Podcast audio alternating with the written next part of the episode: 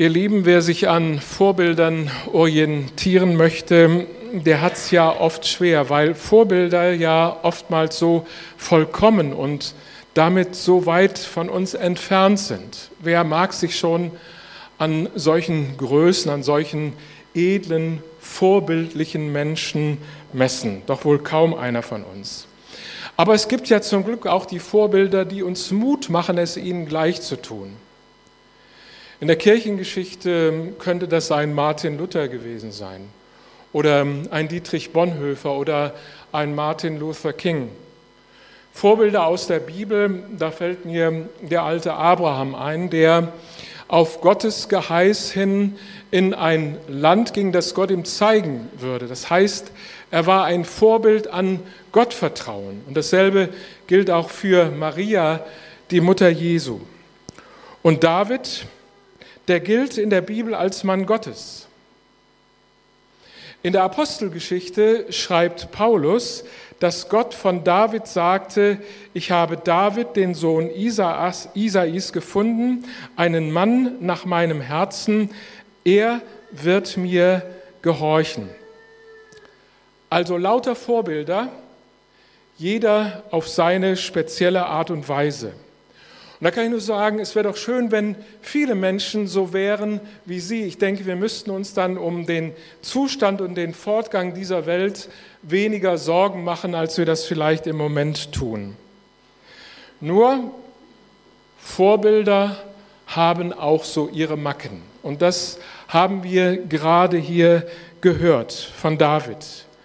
Das ist schon eine unglaubliche, hinterhältige Angelegenheit, die wir da jetzt mitbekommen haben.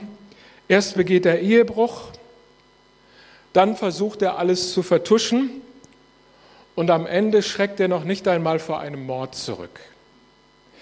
Ich sehe im Geiste die Schlagzeilen der Bildzeitung, wenn es sie damals schon gegeben hätte, vor mir. Also zum Beispiel Sex and Crime in Jerusalem, König schwängert die Frau eines Soldaten oder etwas harmloser, etwas moderater, König unter Verdacht, gab er den Befehl zur Todesfalle. Und da kann man mit Fug und Recht fragen, ist das denn noch derselbe David, dem Gott als jungem Mann ins Herz sah und äh, der dann daraufhin von Samuel zum künftigen König über Israel gesalbt wurde? Ist das noch der David, der sich im Vertrauen auf Gottes Macht dem bis an die Zähne bewaffneten Riesen Goliath in den Weg stellt mit einer Steinschleuder und diesen Riesen tatsächlich auch in die Knie zwingt? Ist das der David, der mit dem Königssohn Jonathan eine innige Freundschaft knüpft, dem Gott zur Seite steht, als er vor dem jähzornigen Saul flüchten muss? Und er schließlich als souveräner Feldherr von einem Sieg zum anderen eilt. Ja, ihr Lieben, das ist derselbe David. Der wird nach Sauls Tod König, ein sehr erfolgreicher. Als Kind hatten wir zu Hause äh, ein Bibelquartett und da war eine Frage, wer war der größte König Israels? Antwort David. David war in der Tat erfolgreich und er war sehr geschickt. Er vereinte zum Beispiel die äh, Königreiche Juda und Israel zu einem Volk. Mit Gottes Hilfe kann man sagen, hat David viel erreicht, fast alles erreicht, was man sich nur so wünschen kann. Und obendrein hat er einen super Lebensstandard. Er hat einen tollen Palast. Es fehlt ihm an nichts. Nur auf dem Höhepunkt seiner Macht scheint sich in David etwas zu verändern. David zieht nicht mehr mit seinen Soldaten in den Krieg, wie das eigentlich damals für einen König üblich gewesen ist. Was sein Soldat Uriah ablehnt, nämlich zu Hause bei seiner Frau zu schlafen, während die anderen Soldaten irgendwo auf dem Felde lagern, um für die Schlacht bereit zu sein, für David scheint das kein Problem zu sein. Er bleibt lieber zu Hause. Er ruht sich aus. Er genießt sein Leben, seine Macht. Er lässt es sich gut gehen, zum Teil eben auch mit Frauen. Und in dieser Laissez-faire-Stimmung gerät nun Bathseba in sein Visier.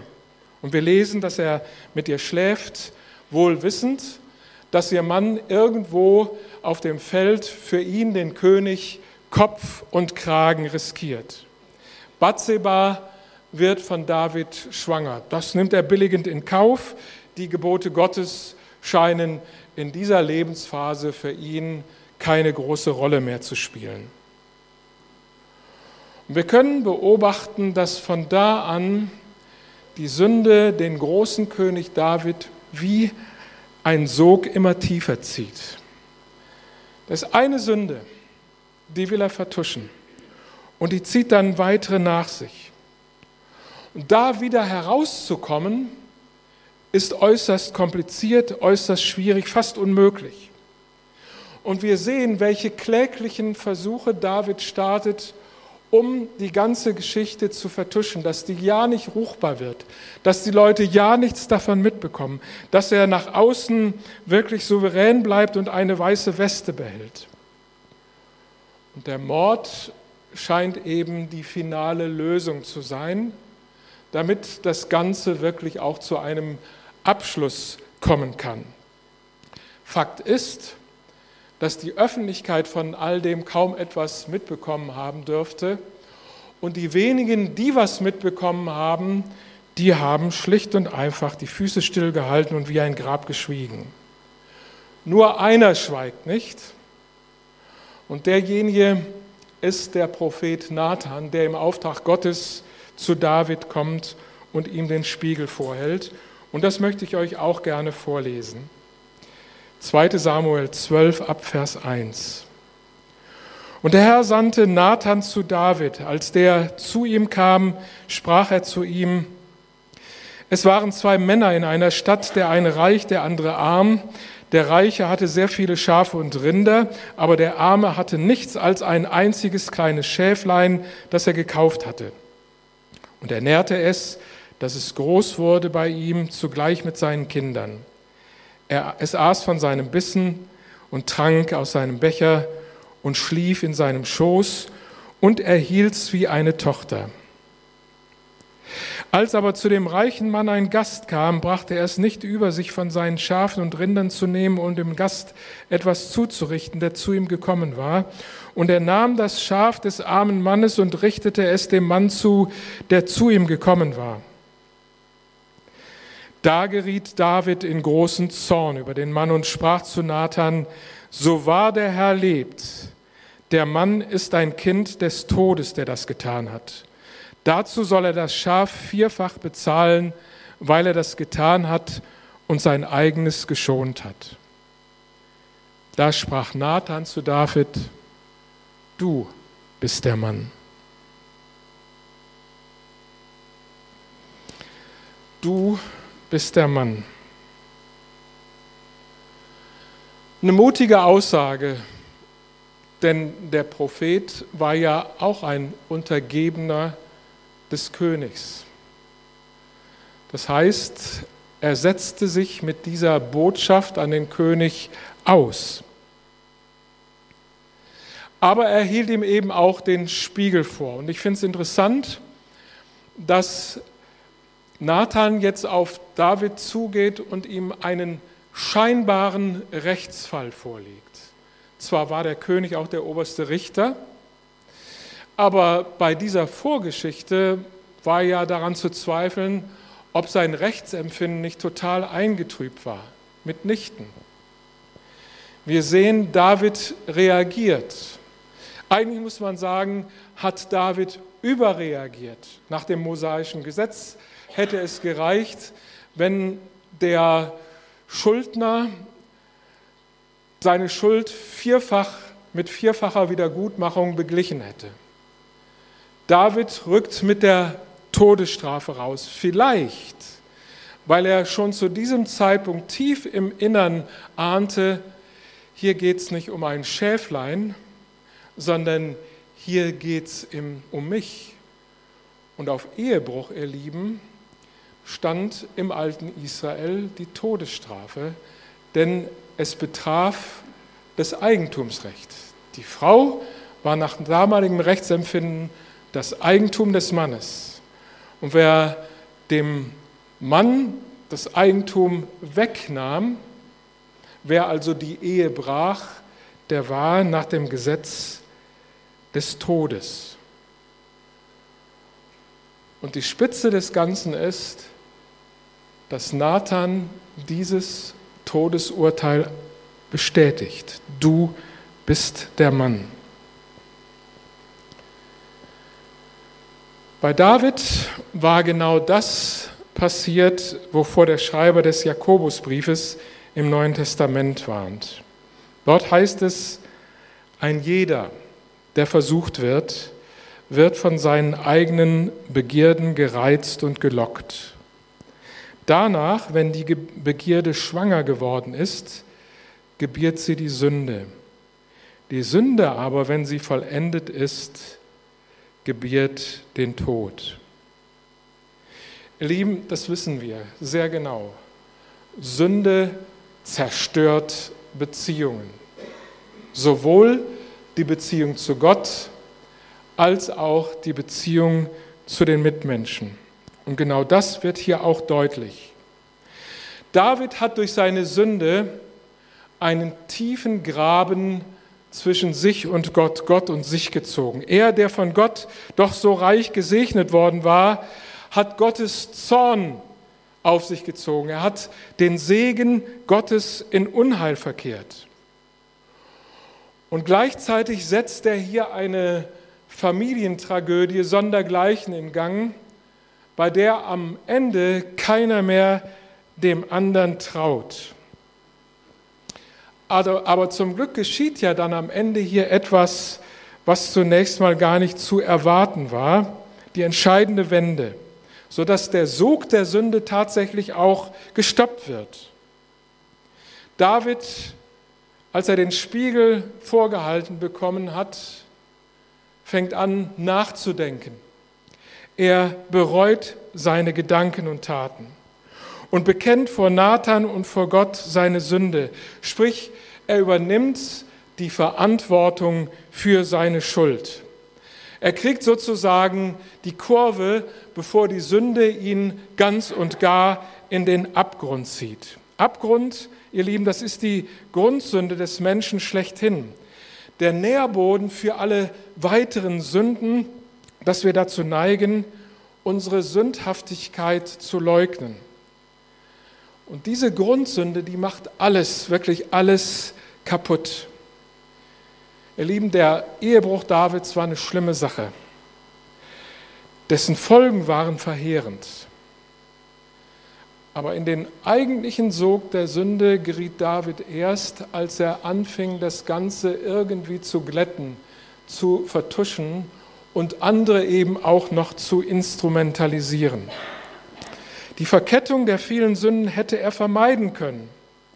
Nur wie gesagt, das ist das Grundproblem von uns Menschen, dass wir uns sehr, sehr schwer damit tun, zu unserer Schuld zu stehen. Lieber verdrängen wir sie oder wir projizieren sie auf andere. Und das können wir gleich schon auf den ersten Seiten der Bibel verfolgen. Als Adam und Eva von der verbotenen Frucht genossen hatten und Gott dann in den Garten kam, um sie zur Rechenschaft zu ziehen, wollten weder er noch sie jeweils Verantwortung übernehmen, sondern die Schuld wurde weitergeschoben. Adam zu Gott, die Frau, die du mir gegeben hast, die gab mir die Frucht, sodass ich aß. Und die Frau, die Schlange, die war an allem schuld. Die Schlange, Klammer auf, die du Gott ja gemacht hast, Klammer zu, die hat mich sozusagen verführt. Und das Drama geht weiter. Adam und Evas ältester Sohn, Kain, bringt aus Eifersucht seinen Bruder Abel um. Und nach ihm stellt Gott zur Rede und was sagt Kain? Sollte ich meines Bruders Hüter sein? Der ist doch erwachsen. Dem habe ich doch nichts zu tun. Keine Ahnung, wo der gerade ist. Der stellt sich ganz dumm Auch er will seine Tat nicht bekennen.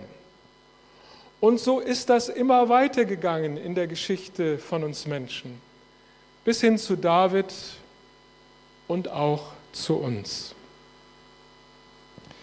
Ihr Lieben, die Geschichte von David ist über 3000 Jahre alt, die von Adam und Eva und Kain noch älter. Und trotzdem sind all diese Dramen hochaktuell.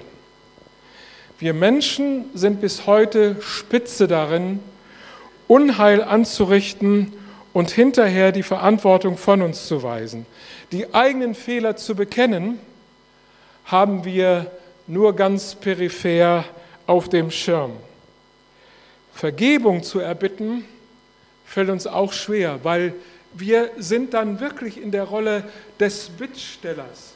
Wir setzen uns damit Gott, wir setzen uns damit unserem Nächsten aus. Wir sind sozusagen in der unterlegenen Rolle. Und wer von uns möchte denn schon gerne unterlegen sein? Und das gilt für unser engstes Umfeld, wie zum Beispiel der Familie. Das gilt am Arbeitsplatz, in der Nachbarschaft, aber auch im gesellschaftlichen Leben. Und wie gesagt, auch David ist an diesem Punkt nicht anders. Und trotzdem, ihr Lieben, ist Gott treu. Gott bleibt an der Seite seines Auserwählten. Gott steht zu ihm. Und genau das finde ich an diesem Drama, das David da inszeniert hat, so großartig, so faszinierend. Gott hat ja gar kein Interesse, irgendjemanden, auch David nicht, an die Folgen seiner Sünde preiszugeben. Allem Unrecht, allem Gerechtigkeitsempfinden zum Trotz. Und darum schickt er eben seinen Boten Nathan zu David. Der bringt ihn dazu, sein Fehlverhalten zu erkennen. Und indem er David die Schuld auf den Kopf zusagt, baut er ihm eine Brücke, zurück zu sich selbst, sprich also auch zu seiner Schuld und zu der damit verbundenen Verantwortung. Und der Sog der Sünde ist unterbrochen. Im 51. Psalm schreibt David sich seine Schuldgefühle von der Seele und bittet Gott um Vergebung. Ihr kennt diese Sätze. Schaffe in mir, Gott, ein reines Herz und gib mir einen neuen, beständigen Geist. Verwirf mich nicht von deinem Angesicht und nimm deinen Heiligen Geist nicht von mir. Erfreue mich wieder mit deiner Hilfe und mit einem willigen Geist rüste mich aus. Und Gott, er vergibt David. Er stellt die Verbindung wieder her. Die beiden sind wieder zusammen. Gott ist treu. Davids Königreich wird weiter bestehen. Der Sünden erfolgen. Zum Beispiel wird dieses Kind, das da außerehelich gezeugt worden ist, nicht überleben. Aber schon der zweite Sohn, den David mit Bathseba hat, wird Thronfolger. Und wir wissen, Salomo, das war ein weiser König, von Gott geliebt. Er geht als Stammhalter Davids in die Geschichte ein. Halten wir also fest, wem Gott vergibt, dem ist wirklich vergeben, ohne wenn und aber. Und noch in diesem Punkt ist ja die Geschichte Davids nach wie vor hochaktuell.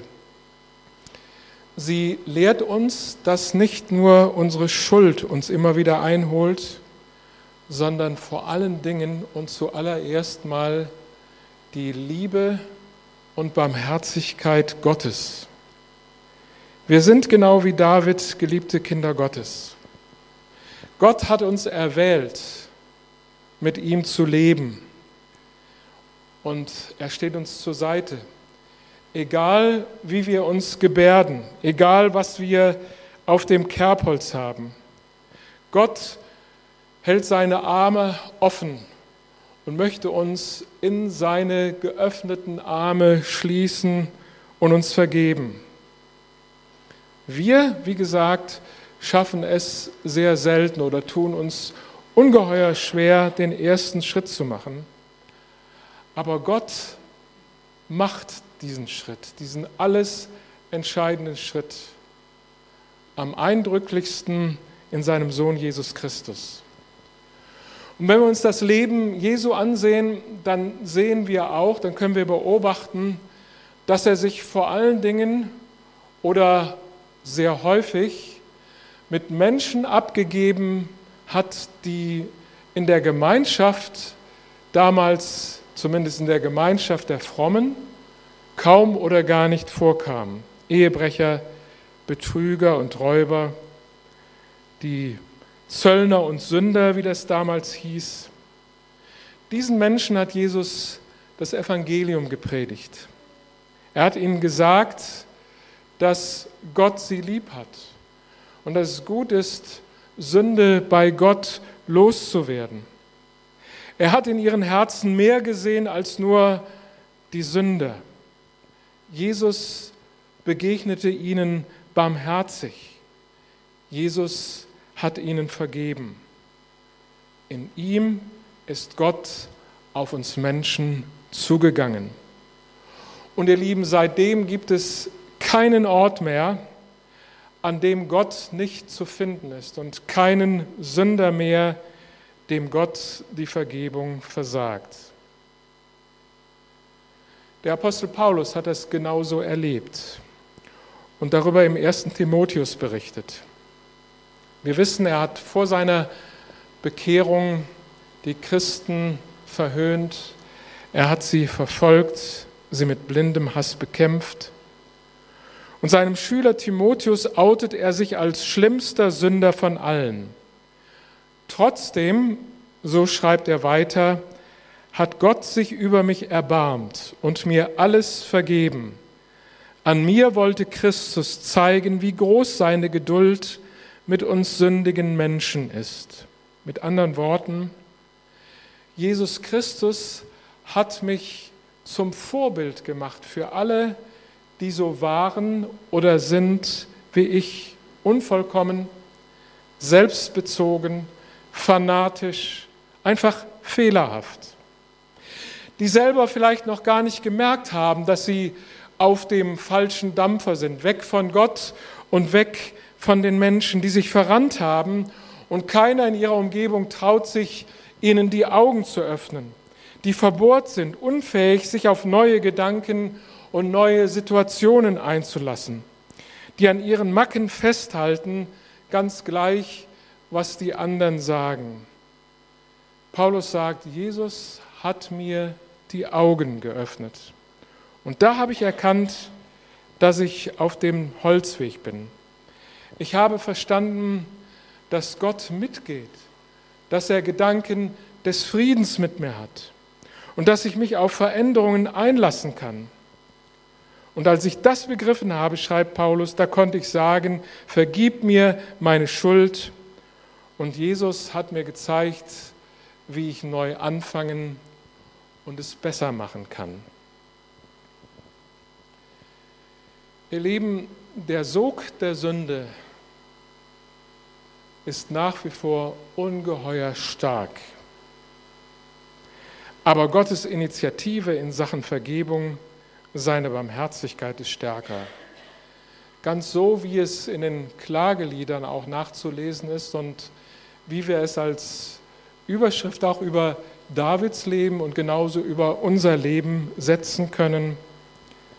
Von Gottes Güte kommt es, dass wir noch leben. Sein Erbarmen ist noch nicht zu Ende. Seine Liebe ist jeden Morgen neu und seine Treue unfassbar groß. Gott sei Dank. Amen.